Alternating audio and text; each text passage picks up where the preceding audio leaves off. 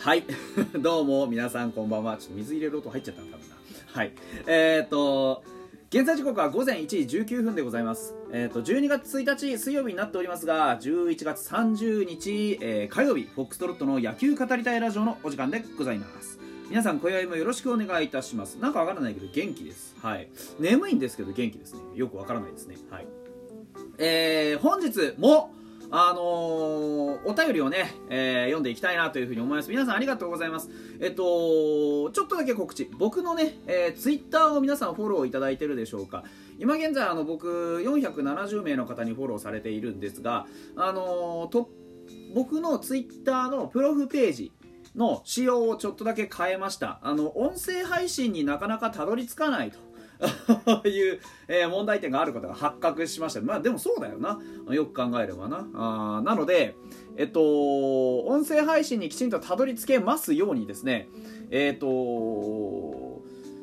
ートへのリンクをツイート、トップツイートに固定しました。で、ノートのページからですね、えー、飛んで、そこへ飛んでいただくと、僕の、えー、配信2つ、えー、今皆さんが聞いていただいている野球語りたいラジオ。それからですね、えー、アンカーから配信しております、えーと、いろいろ語りたいラジオ。こちらのね2つに、えー、リンク飛べるようになっておりますので、えー、ぜひぜひ、えー、皆さんそちらの方からもね、えー、僕の音声配信聞いていただければなというふうに思っております。あの、お便りのね宛先なんかも載っけてありますのでよろしくお願いいたしますはいというわけで、えー、っと、昨日はね、牧秀悟くん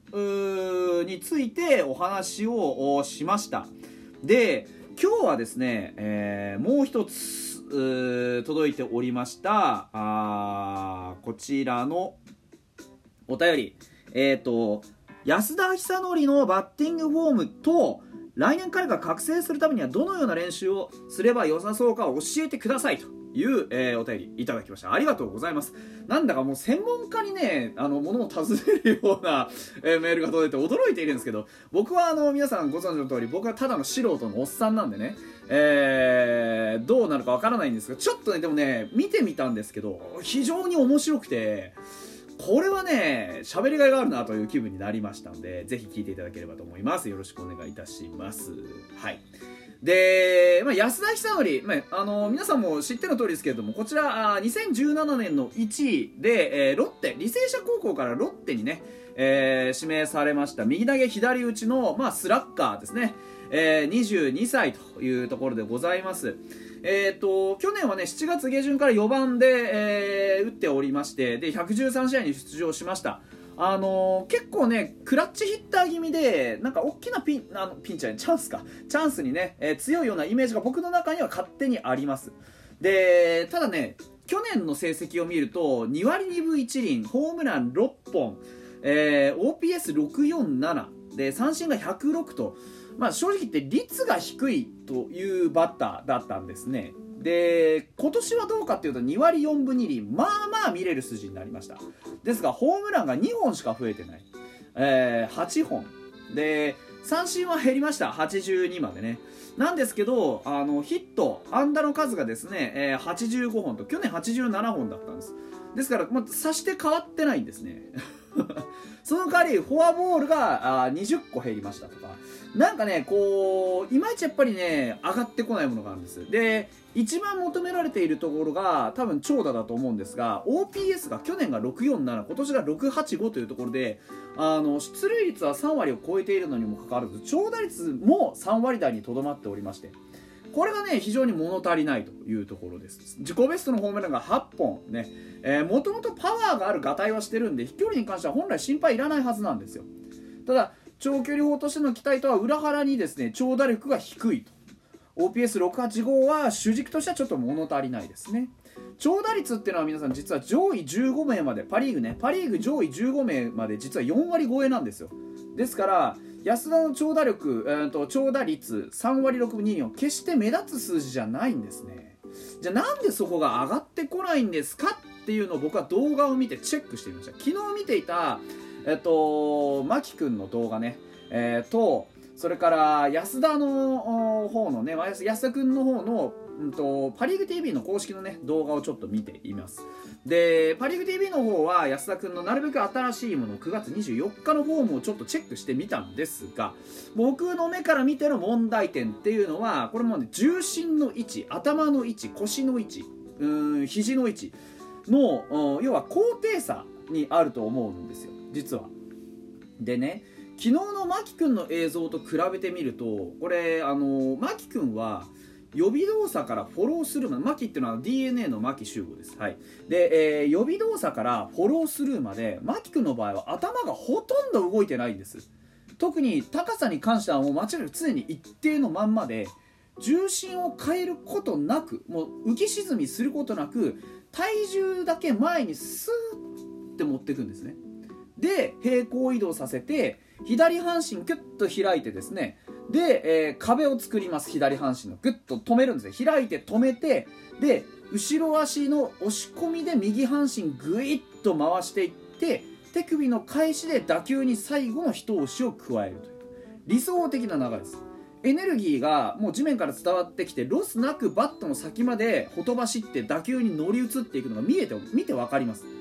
で腰の位置も全然落ちてなくて必要以上に大きな振りかぶる動作がないのが牧君の特徴です。それでいてあれだけ飛距離が出てホームランが打てるというところはこれがやっぱりね牧君の確実性を支える安定性だと思うんですよね、うん、頭がぶれないことによってあの秋山翔吾なんかが言ってましたがあの最後まで見てないボールはと。最後まで見てる見てないであのある程度のところに来たらあとは予測で動くんだということを9次元で申していたのを思い浮かべております。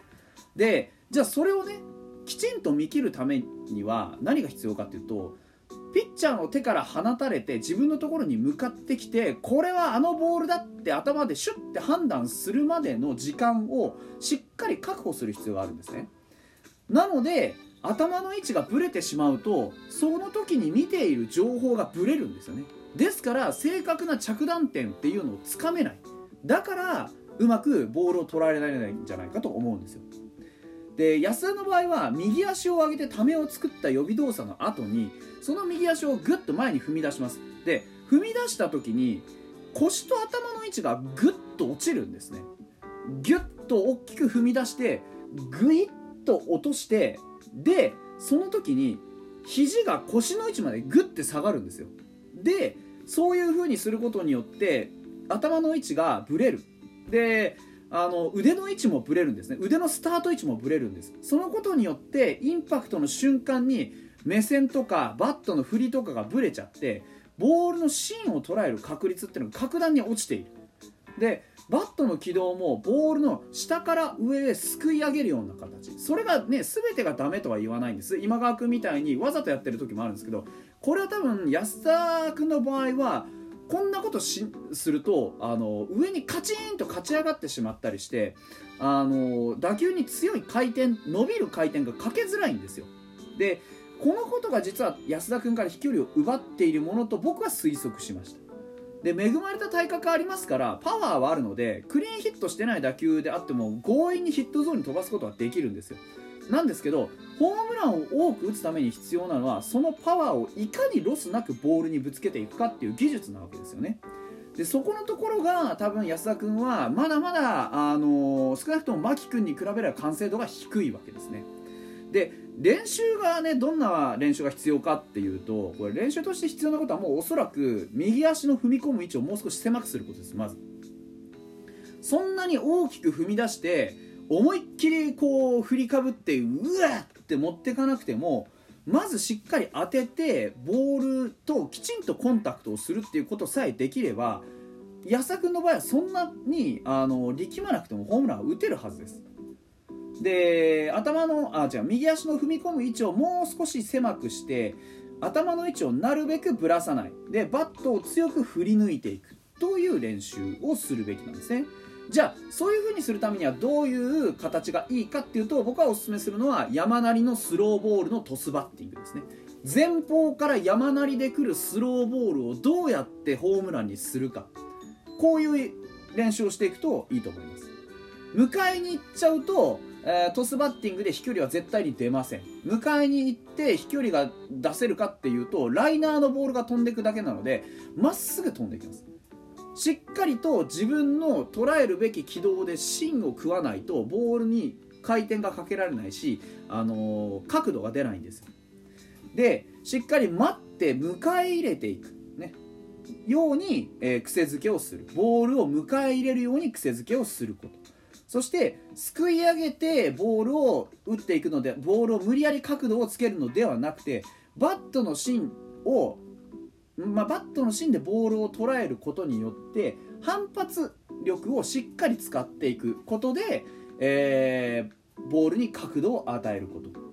この2つを意識しながら山なりのトスバッティングやっていくことでまず動きの中にある余計なパワー、ね、パワーの変な拡散みたいなものを消去しながら動作の最適化を行っていく。で力まなくてももともと飛ばせる力を持ってるんですからまずミートをきちんとすること。自分の力でミートをする。自分のタイミングでミートをする。自分の軌道でミートをする。この形をまずしっかり作り上げることですね。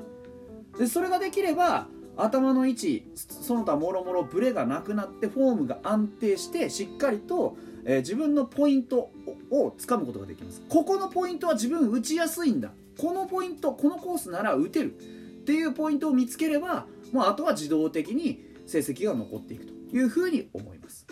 そんなわけで、えー、本日はあロッテ安田久典の、まあ、動作のどこが問題なのかっていうのをちょっとチェックしてみました。こんなあ感じで良かったでしょうか、えー、それではまた明日でございます。さよなら。